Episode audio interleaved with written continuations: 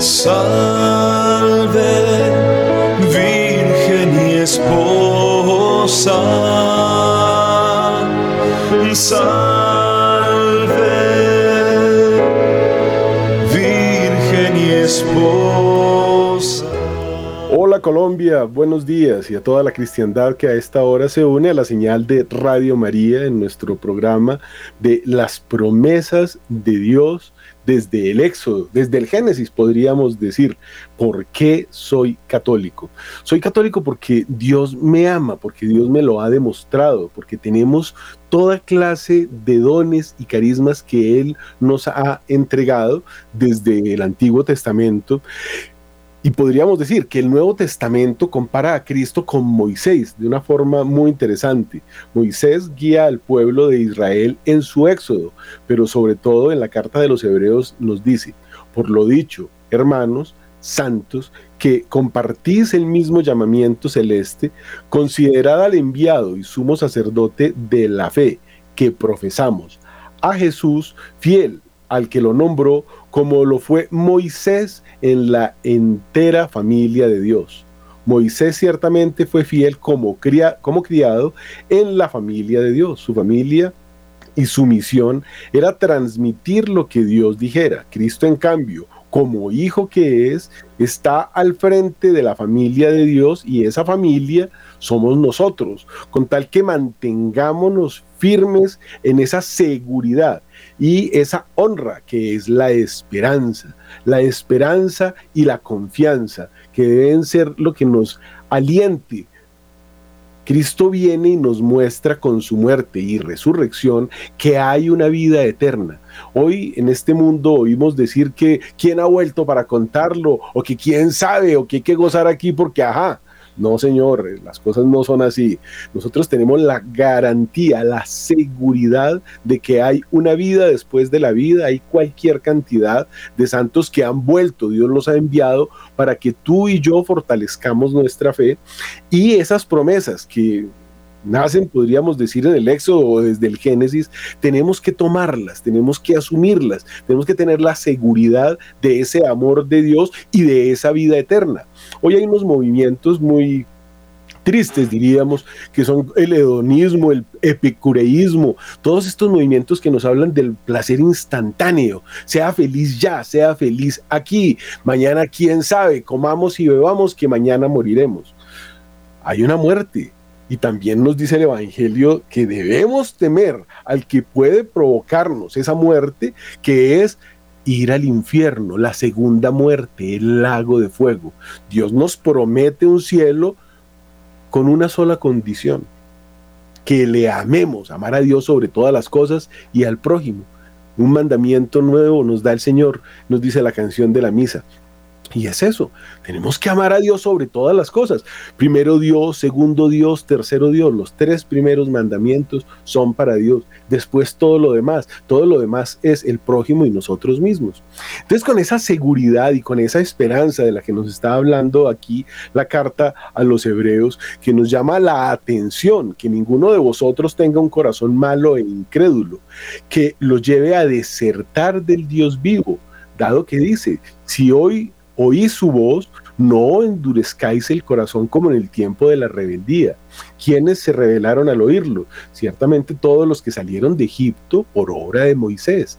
Temamos que no sea que, estando aún en vigor la promesa de entrar en su descanso, alguno de vosotros crea que ha perdido esa oportunidad.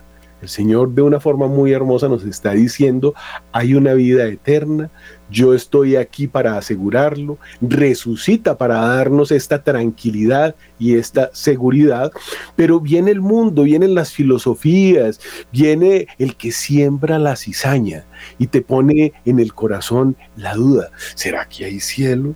¿Será que hay algo por lo que valga la pena esforzarse? No hay sino diez bobaditas que debemos cumplir, se llaman los diez mandamientos facilísimos de cumplir. Y no solo fácil, la vida en la tierra es un cielo cuando se cumplen, pero cuando se rompen, esto aquí se convierte en un infierno. Por eso está en nuestro corazón el salvarnos. Pero en este momento ya vamos a darle la bienvenida a la hermana Vilma que nos dirige el programa. Muy buenos días, hermana. Buenos días, Francisco. Muchas gracias. Un saludo para usted, para todos nuestros oyentes de Radio María en Colombia y en el mundo. Efectivamente, las promesas de Dios eh, son un regalo para nosotros y podemos hacer de esta tierra, según nuestro modo de vivir, de pensar, según nuestra creencia, un cielo o un infierno. Y hay muchas personas que están dedicadas a eso, ¿no?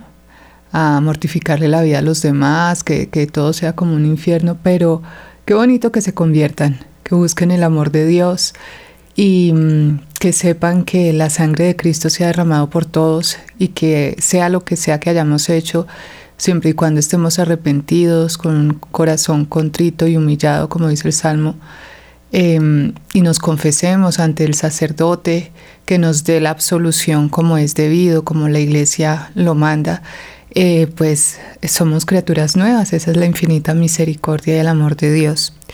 Francisco, habíamos quedado en, esta historia del libro del Éxodo, en el capítulo 14, cuando eh, pues el, el, pueblo de Israel se vio súper asustado cuando ve todo el ejército de los egipcios persiguiéndolos para matarlos.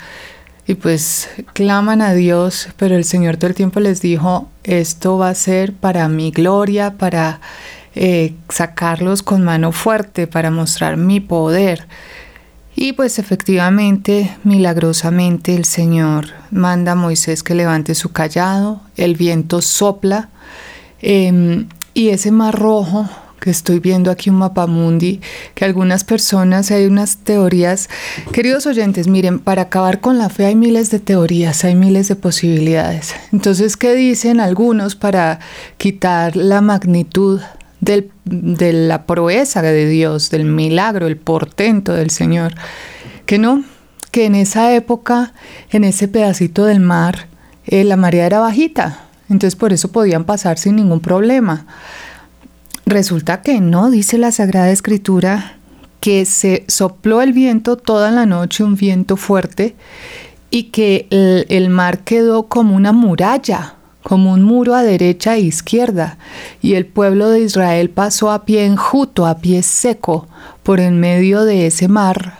Em, pues que para nosotros ese mar es una dificultad enorme porque es, todo el riesgo, ¿no? Eh, de un pueblo que está pues con sus ganados, con sus posesiones, con todo lo que tiene que llevar. Atravesar el mar significa atravesar todos los peligros eh, que existen en el mar, los animales, los depredadores, ¿no? Eh, pues las olas, el oleaje, todo, todo esto que puede ser tan inhóspito y tan... El ser humano es tan frágil que pues si no sabe nadar ya se ahogó, o sea, ni, ni lo intente. Eh, entonces, algunos dicen que no, que en esa época la, la, marea estaba bajita, entonces pues que ellos pasaron así, que eso no fue nada. Pero, eso, es un poquito difícil. Tengo aquí unas estadísticas para todos esos genios que le están enseñando a la gente esas mentiras. El, Mar Rojo tiene 2.200 kilómetros de largo, pero ellos no iban a lo largo, ellos iban a lo ancho. En su punto más ancho mide 335 kilómetros. Eso es como decir de Bogotá a Cali, como decir de Miami, mucho más allá de Orlando. Es decir, estamos hablando de distancias bastante grandes. La profundidad máxima es de 2.130 metros. Allá eso es una profundidad tremenda. La profundidad media es de 500 metros. Es decir, es un mar enorme, por eso tienen que haber paredes a derecha e izquierda, porque hay que bajar bastante profundo caminando para atravesar. Y, y, que decíamos que es un portento tan grande, tan maravilloso, que los buzos van a buscar esos restos de los carros del faraón los carros de todo el, ejército egipcio, porque pues ahí quedaron sus armas, sus, pues los cadáveres, todos los muertos están ahí en el fondo del mar, eh, inclusive restos de los caballos, ¿no? Porque iban en sus mejores caballos, eh, sí, los carros escogidos pues guiados por los caballos, como, como era la época. Entonces, eh, toda la gloria para el Señor, que nadie le, le robe ese, esa obra, esa proeza. Y tan grande fue que nosotros vemos que, el pueblo, bueno, finalmente confía. Eh, decíamos en la sesión anterior que los ángeles que iban como columna de nube y como columna de fuego se hicieron atrás de manera que el ejército egipcio no viera a los israelitas. Eh, los separaban, los, eh, estos ángeles se interpusieron entre ellos y van eh, ya, pues el, el, viento, el Señor manda el viento que, que se divida, divida las aguas y empiezan a atravesar a pie en seco todos empiezan a atravesar todos, el pueblo eh, indefenso, el pueblo que está esclavizado, el pueblo que sirve al Dios verdadero, eh, es el que se atraviesa esa en medio de su debilidad, ¿no? ¿Por qué? Por el poder de Dios. Entonces llega, atraviesa y cuando ya están todos del otro lado, ¿qué pasa? Le dice Dios a Moisés, extiende nuevamente tu, tu callado y el mar cuando ya los egipcios han entrado al mar, estamos hablando que hay que atravesar no sé cuántos kilómetros de agua. Ya van en la mitad, digamos, todos los egipcios a, toda velocidad porque pues eh, van con, con carros, el pueblo de Israel iba a pie.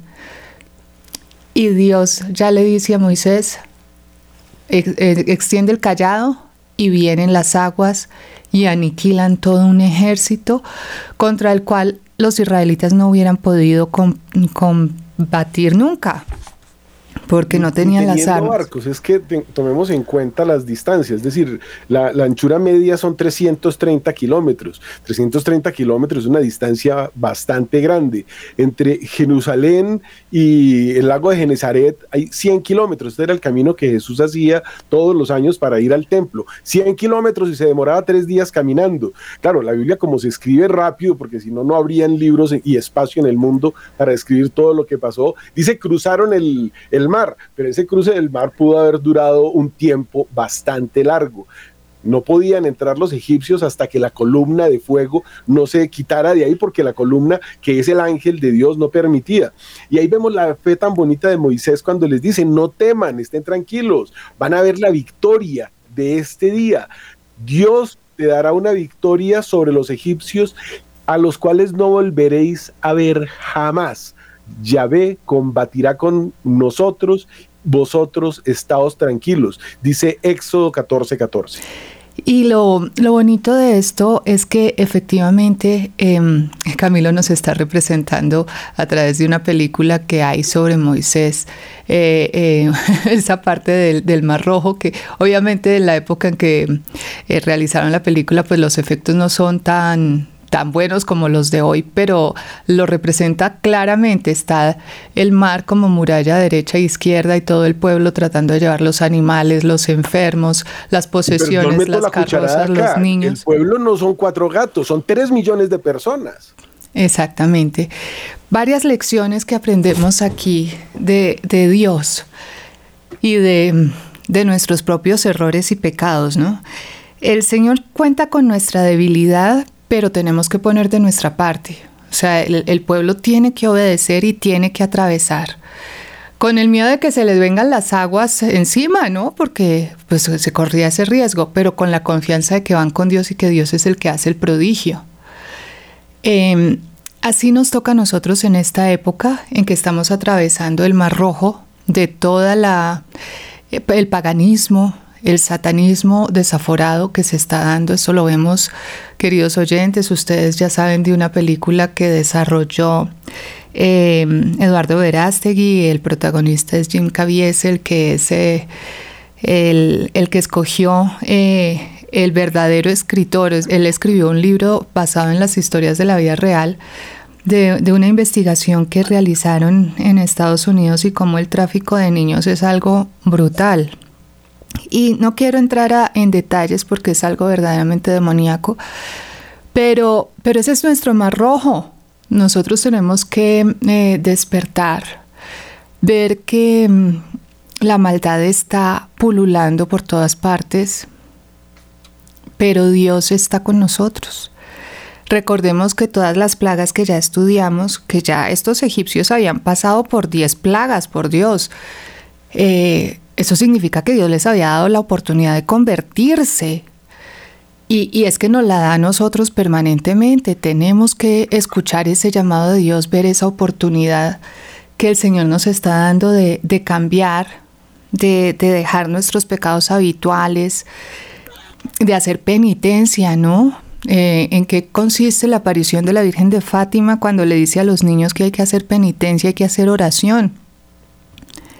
Significa que hay que estar de rodillas ante el Dios omnipotente, reconociendo que somos polvo y ceniza, pobres, miserables pecadores, pero sin embargo con un alma inmortal, que somos hijos de Dios, que Él nos quiere dar el cielo, pero que hay que pedir misericordia para nosotros, pedir que nos quite nuestros defectos, pedir que eh, se convierta toda nuestra familia, pedir que se convierta todo nuestro país, pedir que se conviertan nuestros gobernantes y hacer penitencia. Recordemos, Francisco, que los niños hacían mucha penitencia, los, los pastorcitos de Fátima, después de que vieron el infierno. Es que la Virgen se lo mostró a niños de 11, 9 y 7, 6 añitos. algo tan, tan impresionante con esta niña de 6 añitos que se hacía eh, la forma del el silicio. Ella buscaba que no se fueran tantas almas al infierno. En su corazoncito ella decía, hay que hacer algo. En la Biblia nuestro Señor habla de oración y ayuno. Eso es algo que no estamos haciendo en esta época. Oración y ayuno. Pero es que los niños, todo el mundo debe hacer oración y ayuno, porque es la forma de fortalecerse para el cielo. La verdadera vida no es acá, la verdadera vida es en el cielo. Este es un valle de lágrimas. Y voy a sacar acá dos o tres ejemplos muy impresionantes. Luisa Picarreta, 63 años de ayuno y no se murió. Dios la mantuvo porque le estaba dando unas revelaciones que se llaman el libro del cielo y que la gente debe conocer. Pero hacia atrás en la historia tenemos cientos, para no decir que miles o quizás millones, no sabemos cuántos casos. Pero el Señor, recordemos en el Antiguo Testamento que estamos a San Elías en el desierto, atravesando un desierto, 40 días sin comer, ya pierde las fuerzas, un ángel lo despierta, le da agua y un pancito y con eso puede seguir muchísimo tiempo. Y el mismo Elías después llega a la casa de la viuda de Sarepta y allá les dura una cucharadita que tienen de aceite y un puñadito de harina para tres años y medio, pero usted tiene que dar ese primer paso de la oración y el ayuno. El Señor va a multiplicar, pero es que eh, está en el corazón del hombre el recibir el milagro que el Señor proporciona y pedirlo. Sí, tenemos eh, que esto nos sirva para hacer este llamado a la penitencia, al sacrificio, a la oración. El, el Santo Rosario es tan poderoso que muchos, y pues el demonio utiliza esos muchos, que dicen que eso, para qué repetir y repetir, que eso, eso no sirve para nada. Es importantísimo. La Santísima Virgen María, yo ya se los he dicho en distintas oportunidades a nuestros oyentes, le dijo al padre Agustín Fuentes, que era el postulador para la causa de la beatificación de los dos pastorcitos de Jacinta y Francisco, le dijo a Sor Lucía cuando la visitó que eh, la Virgen había dado un nuevo poder al Santo Rosario de manera que no hay problema por difícil que sea que el Santo Rosario no pueda solucionar. Por eso, un llamado a la penitencia y al rezo del Santo Rosario por Colombia. Se están viviendo cosas muy duras en nuestra patria. Eh, no queremos entrar en detalles de los vientres subrogados, no queremos entrar en detalles del tráfico de niños, Cartagena, Medellín, tanta barbarie, esto es, esto es satanismo, esto es eh, la destrucción de nuestra patria. Por eso, queridos oyentes de Radio María, los llamo hoy en nombre de Dios y de María Santísima a hacer penitencia ante el Santísimo, estar una hora, pero si es posible, de rodillas, de rodillas pidiendo perdón y misericordia, de rodillas ante el Dios omnipotente porque Él puede cambiar la situación pero nosotros tenemos que poner de nuestra parte. Hacemos un llamado a la penitencia, al sacrificio. El problema de nuestra época es que tenemos todo en, una bandeja de plata aquí, listo para ser consumido. Entonces quiero ver una película ya, mis ojos ya lo están viendo. Quiero ver en internet, quiero, quiero, quiero, quiero. No es sino dar un clic y ya lo tengo. Entonces empezar a hacer ese sacrificio, no ver todo lo que se me da por ver un poco de disciplina de la voluntad, eso sería ayuno de los ojos, ayuno de los oídos, qué música que estoy escuchando. Todo eso contamina también.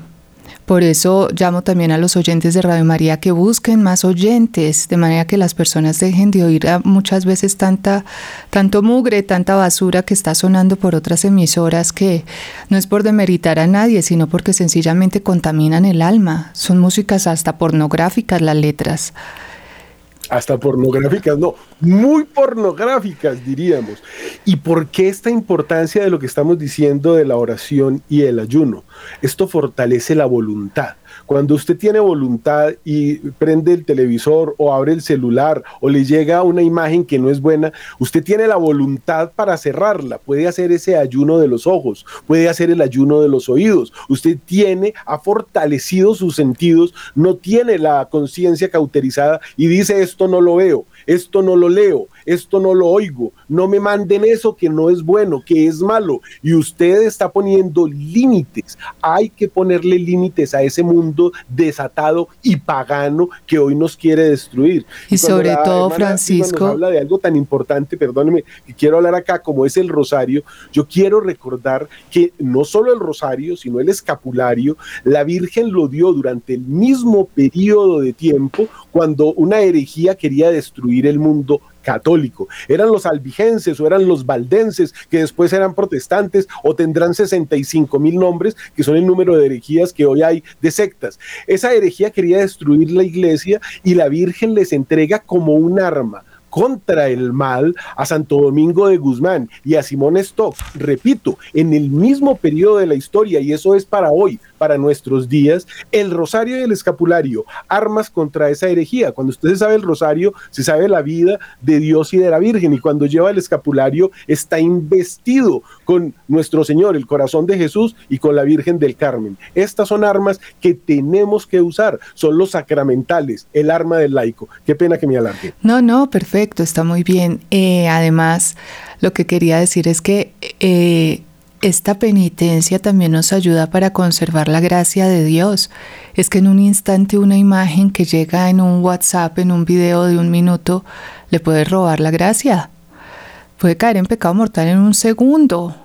Entonces por eso hay que, hay que renunciar a muchas cosas que el mundo nos está proponiendo, que nos está presentando muy fácilmente y ayudar a, todo nuestro entorno a que lo haga. Yo sé de muchas familias que no tienen televisión en su casa. Eh, se enteran de las noticias eh, pues por otros medios, pero, pero ya sus hijos no están esclavizados por un televisor, por un internet.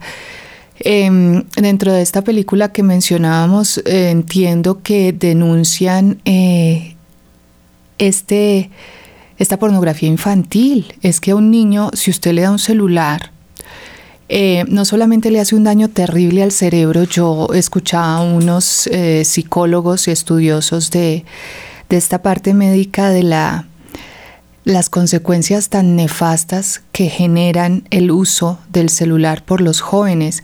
Es decir, es tan grave y atrofia tanto el cerebro, humanamente hablando, no les estoy diciendo eh, de la parte moral, sino eh, de la parte biológica, que es como si consumieran, como si le dieran al niño no sé cuántos kilos de azúcar. ¿Qué significa esto?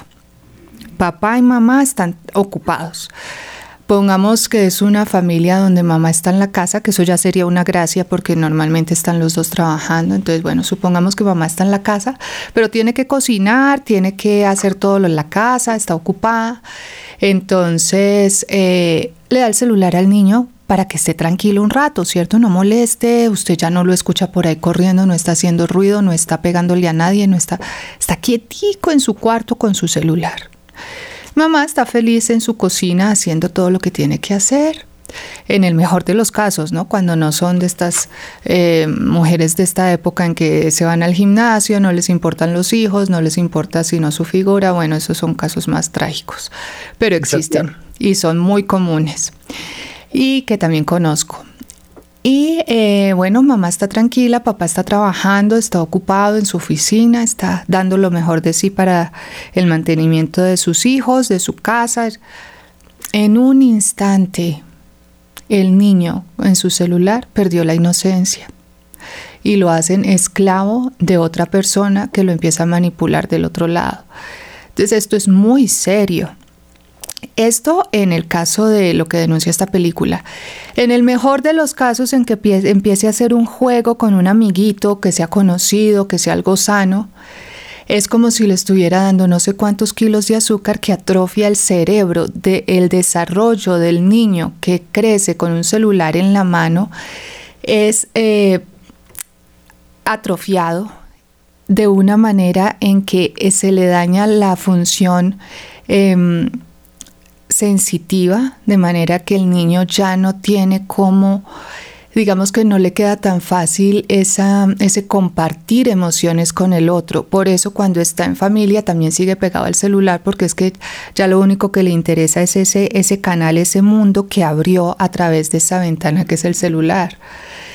Lo otro es que pues no, no puede ya, digamos que hasta la parte no solo eh, motriz, la parte motriz también se afecta porque ya no tiene la capacidad que tenían pues los chicos de nuestra época en que se iban a, a jugar a la calle, a jugar entonces eh, ensayan la puntería, se trepan a un árbol, toda esa parte física, toda esa parte que hay que desarrollar. Aquí yo tengo un compañero de trabajo que se la pasaba subido en todos los sitios más altos y bueno, va desarrollando muchas destrezas eh, que si no lo hace, pues se las atrofia.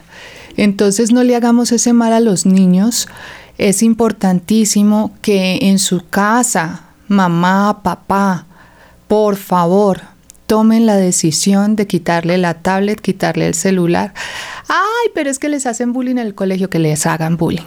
Que aprendan a forjar su voluntad. Tienen a papá y mamá y toda la familia apoyándolos. Y para esto también es la oración. Señor, y ahora hay una cosa que es muy importante, que pena vuelvo a meter la pata.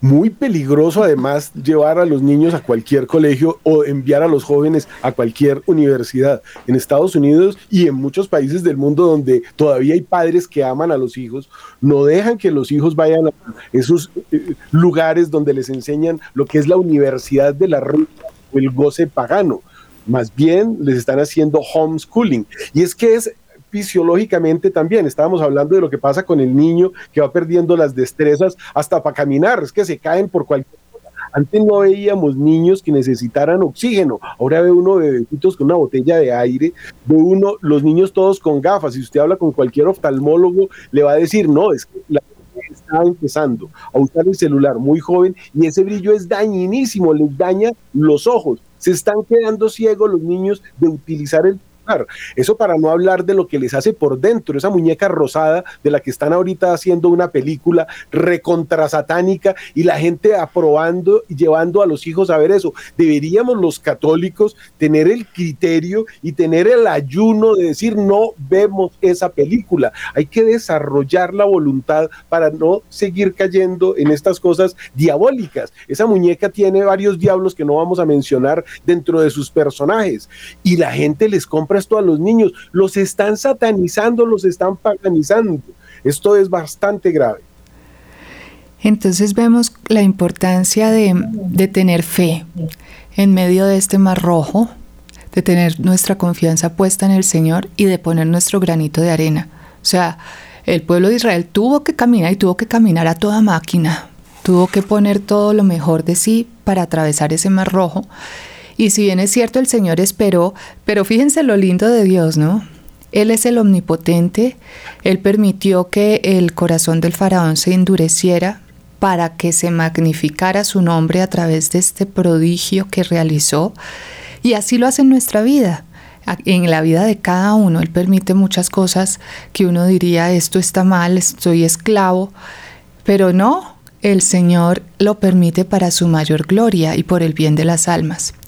Entonces ellos eh, tuvieron que poner su confianza en Dios a pesar de que gritaban y estaban en una situación de, desespero. Eh, confiaron en el Señor, pusieron lo mejor de sí, atravesaron a toda máquina ese mar rojo y el Señor esperó con sus ángeles ahí a que el pueblo terminara de pasar. Tan pronto termina de pasar, les da el ingreso a, al, ejército egipcio. se retira la columna de fuego, se retira la columna de nube, ellos dirán, pues los egipcios ya es, mi hora, ¿no? Pero ¿por qué se retiraron? Para, para que el Señor pudiera aniquilar a todo el ejército, porque dice la Sagrada Escritura en el capítulo 14 del libro del Éxodo, versículo 28. Las aguas tornaron a juntarse y cubrieron los carros y los jinetes. Todo el ejército de Faraón que había penetrado en el mar tras los israelitas, sin que escapara ni uno. Entre tanto, los hijos de Israel caminaron a pie enjuto por medio del mar mientras las aguas formaban un muro a su diestra y a su siniestra.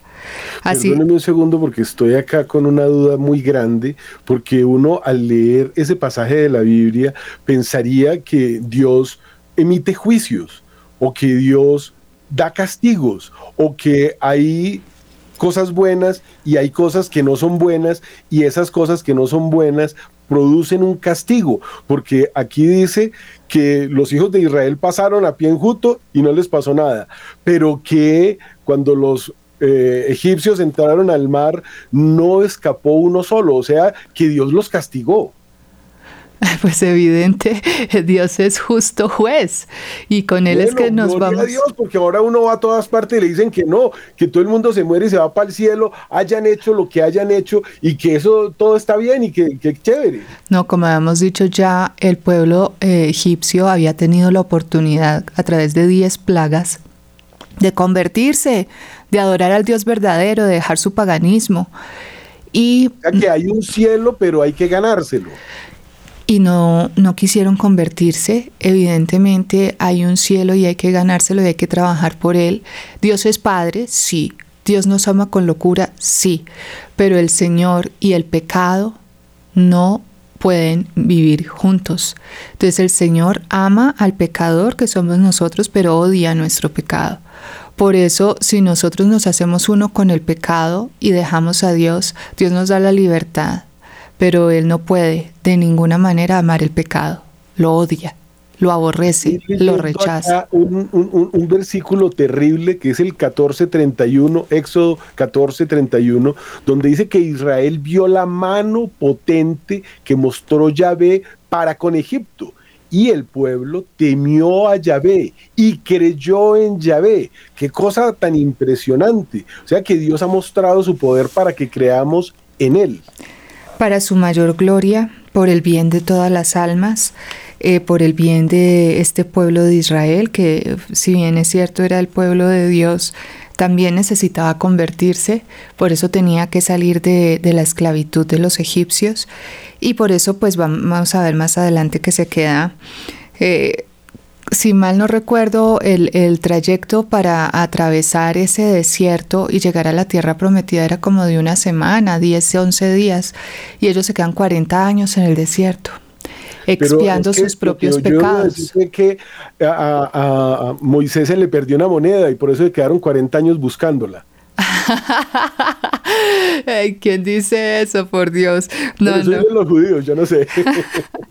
Entonces, vemos cómo cómo hay que confiar en el Señor, estar decididos a estar 100% con Él.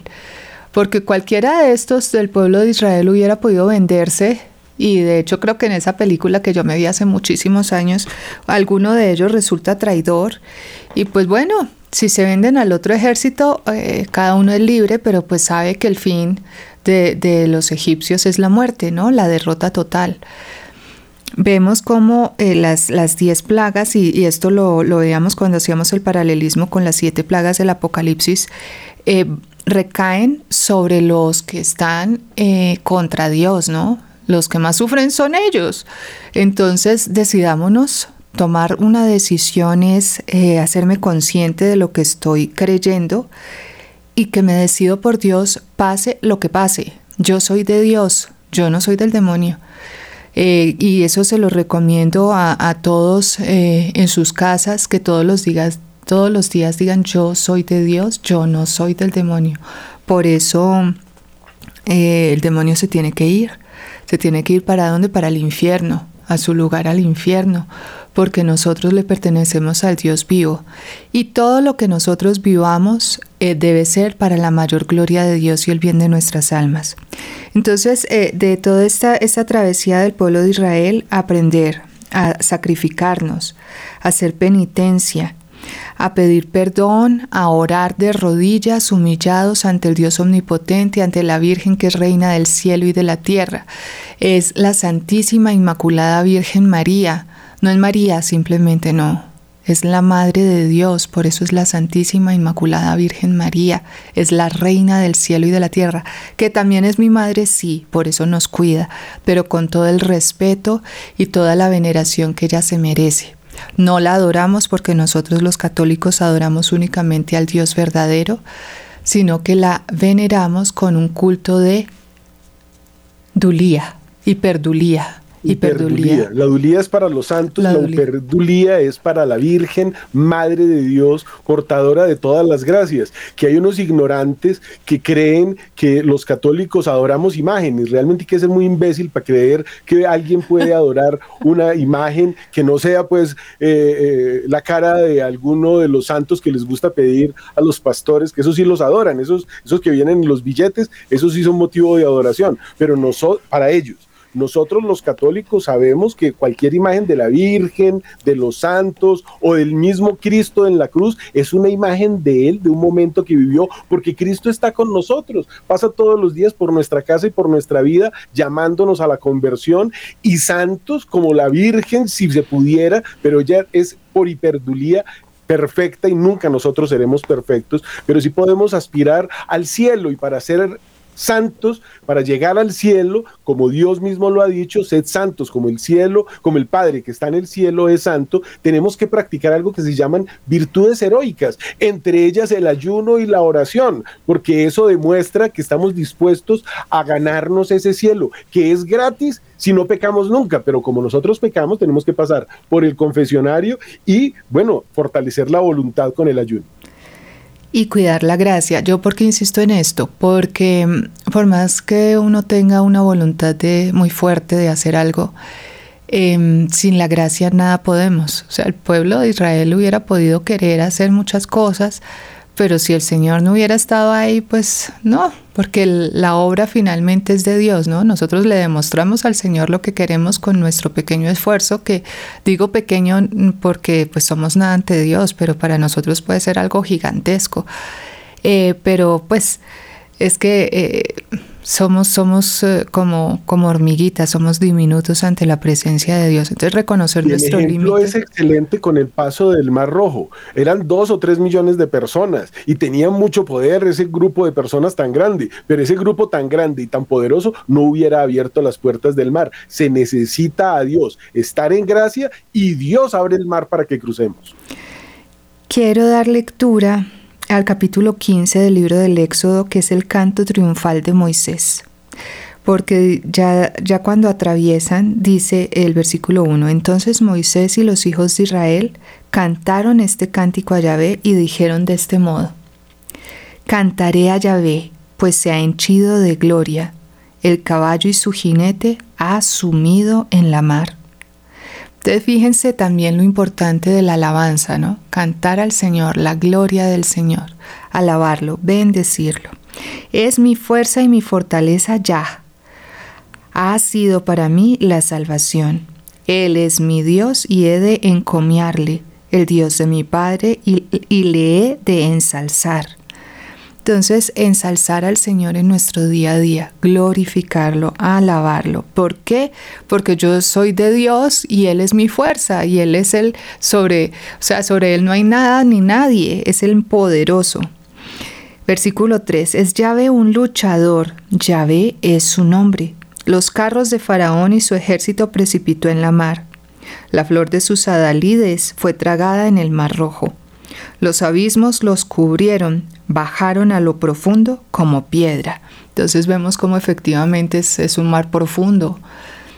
Esto no es un simple eh, momento en que baja la marea, no, es algo de verdad, un milagro portentoso es que ese paso del Mar Rojo no solo colocaba a Israel fuera de las fronteras de Egipto, estaban pues eh, cerca de su influencia, pero ya estaban fuera de sus fronteras. Pero la destrucción del ejército egipcio ponía el sello de la liberación al israelita. Ahora, el israelita eres tú o soy yo que somos católicos, porque recordemos que más adelante sucederá algo con lo que Cristo llamó la sinagoga de Satanás, que crucificó al Mesías. Entonces ya no se es israelita por una circuncisión o por no comer marrano, sino por tener en el corazón el deseo de hacer ayuno, de hacer penitencia, de cumplir los mandamientos de Dios, de amar a Dios sobre todas las cosas. Es tu diestra, Yahvé, admirable por la fuerza. Entonces, si alguien cree que nosotros tenemos un Dios débil, claro, cuando uno ve el crucifijo dice, ese es un Dios débil, mediocre, crucificado, calcule. Eh, pues por eso se habla del fracaso de la cruz, porque aparentemente a los ojos mundanos allí hay un fracaso, pero eso es para el que no quiere ver la resurrección que sucede a los tres días. Tu diestra Yahvé tritura al enemigo. Entonces, pues los enemigos de Dios que se preparen, porque el Señor es el omnipotente. Y por la magnitud de tu gloria derribas a tus adversarios, das suelta a tu, a tu furor, que los devora cual rastrojo. Y la ira de Dios, ya hemos hablado de esto en, otros, en otras oportunidades. El Señor. Colunga dice: los devoró como paja dio rienda suelta a su furor. O sea que Dios que es tan bueno y nos ama tanto, también se enoja. La santa ira de Dios. Al soplo de tu cólera, este es versículo 8 del capítulo 15 del libro del Éxodo, al soplo de tu cólera se agolparon las aguas, irguiéronse como un dique las olas, se congelaron los abismos en el corazón del mar. Eh, para mí es importante también desarrollar la idea de que eh, pues los, los, eh, el pueblo pudo haber pensado la columna de nube y de fuego se fueron de entre el ejército egipcio y nosotros, Dios nos abandonó, ¿no? Como somos impacientes, y resulta que somos la generación que atravesó el Mar Rojo y no nos damos cuenta que nuestra vida es atravesar ese Mar Rojo y llegar allá en gracia, que ese otro lado, ese, esa tierra prometida es el cielo, del cual Cristo mismo dijo, les voy a preparar un lugar. Y si no somos capaces de atravesar ese Mar Rojo con esos diez mandamientos que Dios nos ha dado, nos, nos ahogamos como los carros del faraón. Sí, pero, pero entonces el, pueblo hubiera podido pensar, Dios me abandonó porque quitó la columna de nube detrás de nosotros y ahora nos van a ver. Y resulta que se tenían que ir de ahí esa columna de nube, esa columna de fuego, para que el ejército enemigo entrara en persecución del, pueblo de Israel. Si no, no hubiera podido cerrar todas las aguas sobre ellos. ¿Me explico? Claro, Entonces, para que se dé el milagro, tiene que venir la prueba. Exacto. Entonces dice versículo 8, al soplo de tu cólera se agolparon las aguas, irguiéronse como un dique las olas, se congelaron los abismos en el corazón del mar. Había dicho el enemigo, perseguiré, daré alcance, repartiré el botín, en ellos se saciará mi alma, desenvainaré mi espada, los disipará mi mano.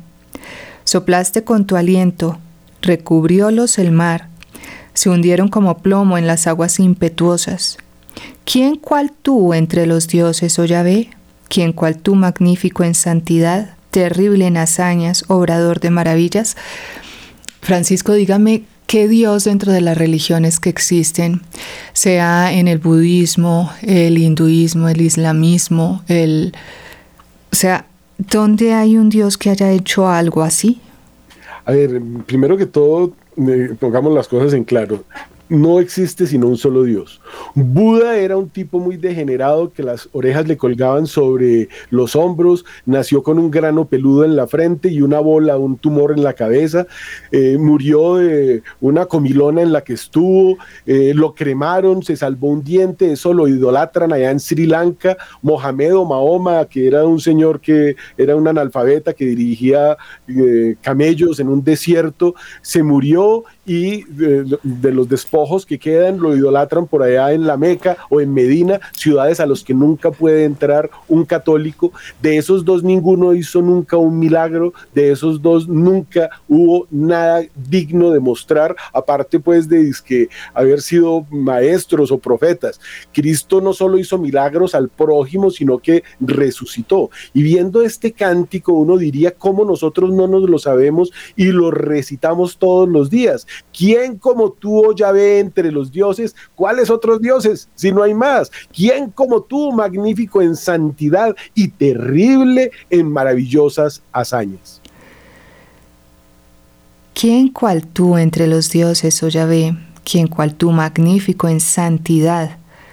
Fíjense que al principio de este programa, porque soy católico, nosotros estudiábamos las distintas religiones y veíamos los atributos del Dios verdadero y tiene que ser santo, si no, no es Dios. ¿Quién cual tú magnífico en santidad, terrible en hazañas, obrador de maravillas?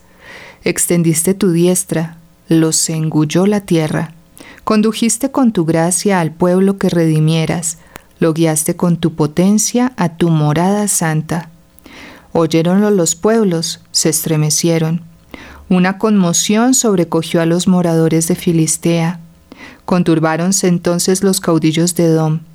De los guías de Moab se apoderó un temblor. Quedaron desmayados todos los habitantes de Canaán. Cayó sobre ellos espanto con terror. Por la magnitud de tu brazo enmudecieron cual piedra, hasta que pasara tu pueblo, oh Yahvé, hasta que pasara el pueblo que adquiriste. Lo introducirás y los plantarás en la montaña de tu heredad, el lugar que para tu morada preparaste, oh Yahvé, el santuario Adonai que fundaron tus manos. Yahvé ha de reinar para siempre jamás. Eh, bien, este es el cántico de Moisés que es, eh, pues, a ver, yo pienso, si, si la Sagrada Escritura fuera falsa, si esto, bueno, no fuera un hecho histórico, pues no existirían en el Mar Rojo los restos de eh, los carros de, Egipto, ni de los caballos, ni todos los, los muertos que estaban eh, en el fondo del mar. Pero además, si esto fuera falso, estaría escrito un canto así, en la Sagrada Escritura? Si esto, no solamente en la Sagrada Escritura, sino en la memoria colectiva del mundo, porque recordemos que eh, Egipto era, para que lo comparemos con algo, haga de cuenta Estados Unidos. Esos carros de guerra eran los portaaviones y esos caballos eran los aviones, los F-16, y ellos tenían los carros de guerra, los tanques de guerra y todo el poder y tenían al mundo sometido. Todos estos otros pueblos ven salir de allí este pequeño pueblo comparado con el tamaño del pueblo que, que, acaba de ser derrotado y dice el cántico, todos los pueblos sabrán lo que sucedió y, y temblaron. El terror se apoderó de los filisteos. Esto lo supo todo el mundo. Ese imperio cayó, nunca se recuperó. De hecho, trataron de borrar hasta su historia y se han encontrado las columnas con esta historia borrada, pero con vestigios. Y esto es un hecho histórico. Pasó sucedió y de allí salió este pueblo que después pecará en el desierto y tendrá que estar 40 años por esta falta de fe, pero esto es un hecho histórico. Y más adelante dice que María, la profetisa, hermana de Aarón, tomó el adufe en su mano y todas las mujeres salieron tras ella con adufes y en coros, y María les entonaba, Cantada Yahvé, pues se ha henchido de gloria al caballo y su jinete asumido en la mar. Estamos hablando de que acaban de atravesar no sé cuántos eh, kilómetros, podríamos decir, de mar a toda carrera, porque pues tienen un ejército que los está persiguiendo, entonces van a toda. Estamos hablando de un Moisés que debía tener mínimo 80, 81 años, más o menos. Eh, María y Aarón pues debían ser más o menos por las mismas edades, póngale que esta señora tuviera 70, 75 años, acaban de atravesar no sé cuántos kilómetros de mar a toda velocidad. Y ven el prodigio, el milagro, el portento que el poder del omnipotente realiza, con su brazo fuerte, aniquilando a todo el ejército que los tenía esclavizados, porque es que eh, todo comienza en este libro del Éxodo, ya lo habíamos analizado, porque están eh, esclavizando al pueblo de Israel y ellos claman a Dios y el Señor oye ese clamor. Entonces es un pueblo que los ha maltratado mucho y esta mujer ve ese prodigio 75 años encima, acaban de pasar todo una caminata, están sin, sin agua, están sin aire, están agotadísimos, pero coge y empiezan a cantar todos en coros, a danzar y a, y a glorificar al Señor. Cantada Yahvé, pues se ha henchido de gloria el caballo y su jinete ha sumido en la mar. Fue algo de verdad increíble. Entonces, si uno no cantara las glorias de Yahvé, qué desagradecido sería, ¿no? Aquí en la Nácar Colunga dice que tomó en sus manos un tímpano y todas las mujeres seguían en pos de ella con tímpanos y en coros, es decir, tocando el arpa y los instrumentos que llevaran, dándole gracias a Dios. Nosotros recibimos todos los días milagros, todos los días gracias, bendiciones. Le damos gracias a Dios, aunque sea el domingo al ir a misa confesarnos y comulgar dignamente? Eh, sí, yo sí había leído de la dufe y la verdad que no sabía qué, qué instrumento era la dufe. Un tímpano, tampoco sé cómo que es un tímpano. Sí, son estos instrumentos antiguos, yo diría que de percusión. Era como la pandereta, como quien dice una pandereta y comienzan todas a danzar con su pandereta en la mano, felices cantándole al Señor porque ha hecho maravillas. Entonces vemos la gloria de Dios, vemos la debilidad del ser humano y le damos eh, gracias al Señor porque nos tiene paciencia, ¿no? Porque no tengan miedo, vayan, tomen el cam, háganle. Bueno, nos va diciendo paso por paso. Pero él desde el comienzo le dijo a Moisés, yo me voy a engrandecer a costa de Faraón. Desde el principio lo dijo el Señor. El Señor sabía lo que iba a hacer. Nosotros, como somos más miopes, eh, pues si no sabemos cuál es el plan de Dios, eh, a uno le cuesta un poquito más. Pero esto nos invita a nunca perder la fe, siempre tener nuestras rodillas hincadas únicamente del Dios verdadero en el Santísimo Sacramento del altar, de rodillas ante la Santísima Virgen María pidiendo su auxilio, su intercesión, su protección maternal, em, pero siempre confiando en Él, siempre, siempre confiando en la gloria y el poder del Señor. Después de esto dice el Éxodo mm, capítulo 15 versículo 22, Moisés hizo partir a Israel del Mar Rojo y salieron hacia el desierto, caminando tres días por el desierto de Sin sin que hallaran agua. Eh, llegaron otras pruebas, ¿no? Sin embargo, suceden también cosas muy hermosas pero previamente quiero recordar eso. Dios nos está ofreciendo el cielo. Y el enemigo de Dios nos está diciendo, ¿cuál cielo? Y nosotros le paramos más bolas, porque como no vemos el cielo, le paramos más bolas al enemigo de Dios. No temáis, Estad tranquilos y veréis la victoria que nos dará Yahvé, había dicho Moisés en Éxodo 14.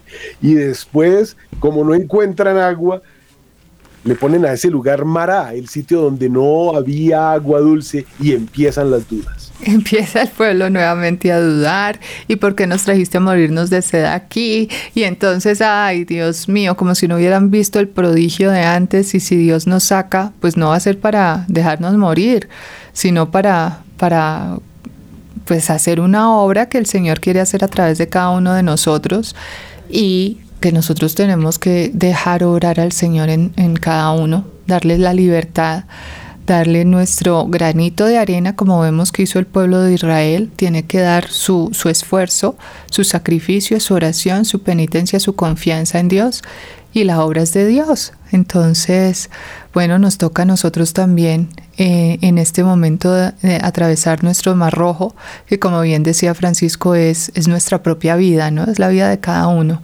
ese mar rojo, ese salir de la esclavitud de Egipto hacia la tierra prometida, esa es nuestra vida. Eh, este libro nos deja muchísimas enseñanzas y vemos siempre que las promesas de Dios es que eh, eh, Él va a estar con nosotros, Él va a estar con nosotros y va a orar en la medida en que nosotros lo dejemos.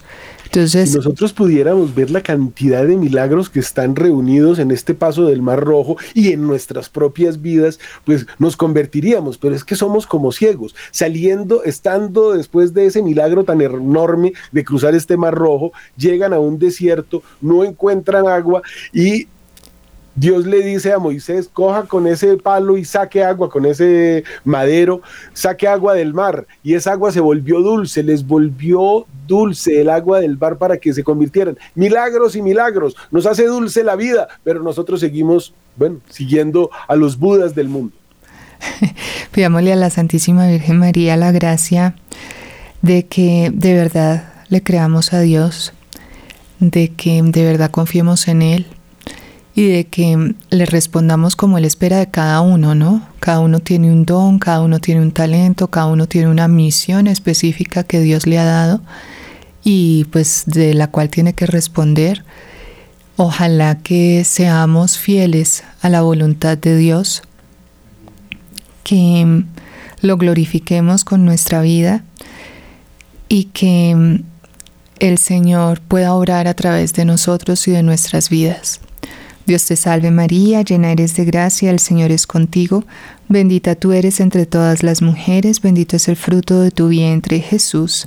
Santa María, Madre de Dios, ruega por nosotros, pecadores, ahora y en la hora de nuestra muerte. Amén. Dios les bendiga, hasta la próxima.